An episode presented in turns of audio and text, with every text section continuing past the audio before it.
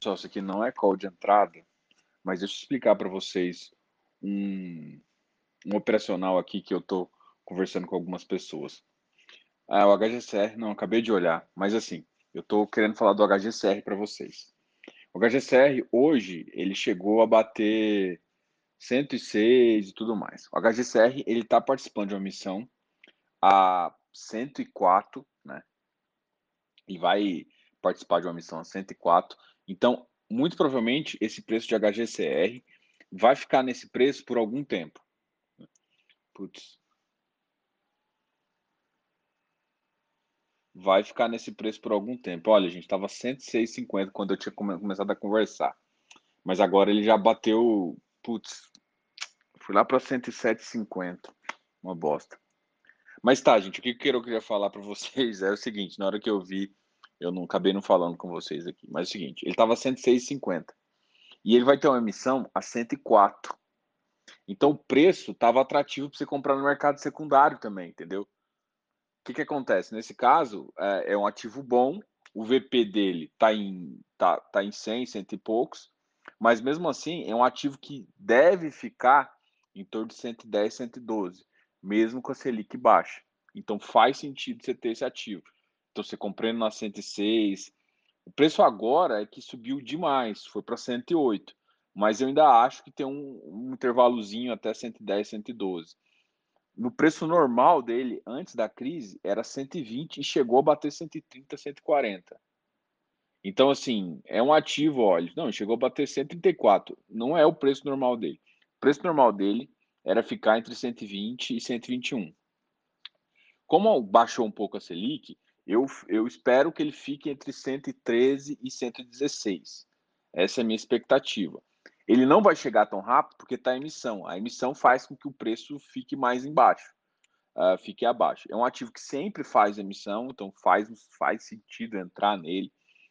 É, essa é uma lógica operacional aí para você fazer. Não é nem de gestão ativa, é de entrar no ativo, de entrar num ativo bom nesse momento com preço mais adequado. Tá ok?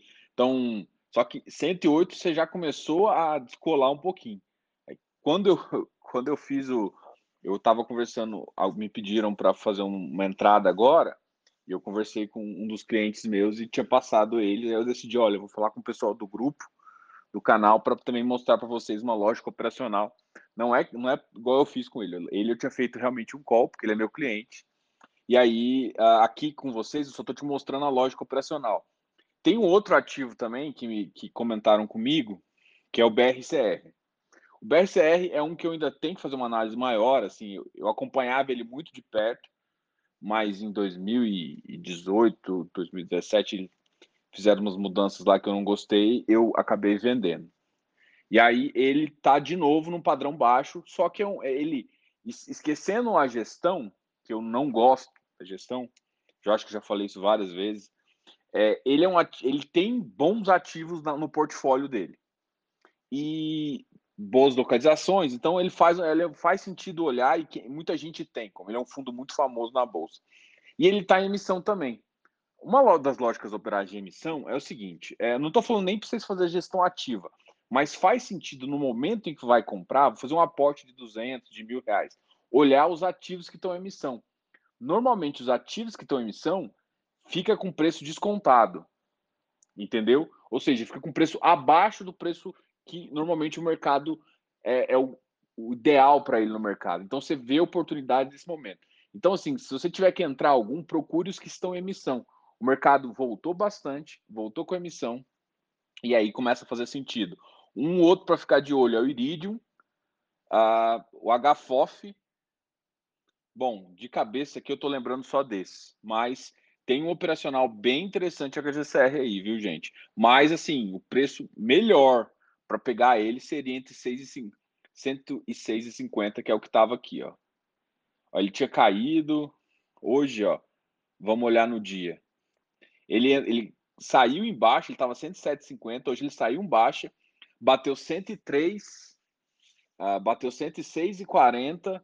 Então, quando ele bateu 106,40, eu chamei o, alguns clientes meus e, e, e, falei dele. Só que agora, infelizmente, eu acabei de olhar de novo para conversar com vocês e está 108. 108 ainda é interessante.